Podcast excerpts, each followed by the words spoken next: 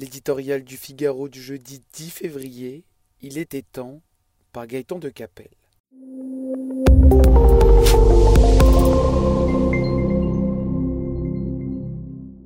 Ce fut un cheminement long et tortueux, mais nous y voilà. Emmanuel Macron dévoile enfin, à deux mois de la fin de son mandat, un plan de relance du nucléaire français. Il était temps.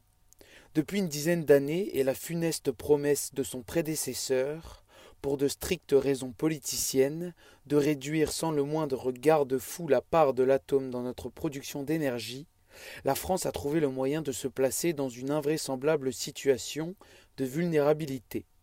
Gouverner, dit-on, c'est prévoir.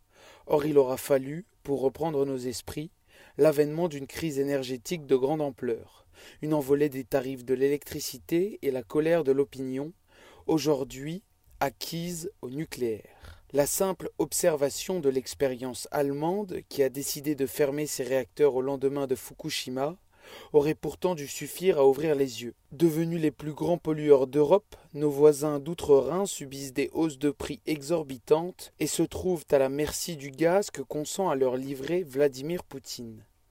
La transition énergétique, c'est entendu, nécessite une montée en puissance accélérée des énergies renouvelables, notamment de l'éolien offshore mais avec l'électrification massive de l'économie, elle ne se fera pas sans le nucléaire, qui garantit notre indépendance tout en assurant une production abondante, constante et décarbonée. Le temps perdu, hélas, ne se rattrape pas.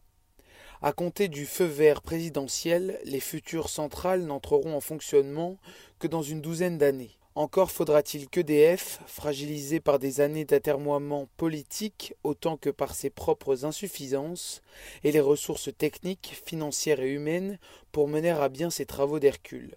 Seul l'État, qui n'aura sans doute d'autre choix que de renationaliser l'entreprise, est en mesure de lui apporter les moyens nécessaires. Mais son concours n'aura d'utilité que s'il s'inscrit dans une stratégie de long terme, imperméable aux aléas politiques.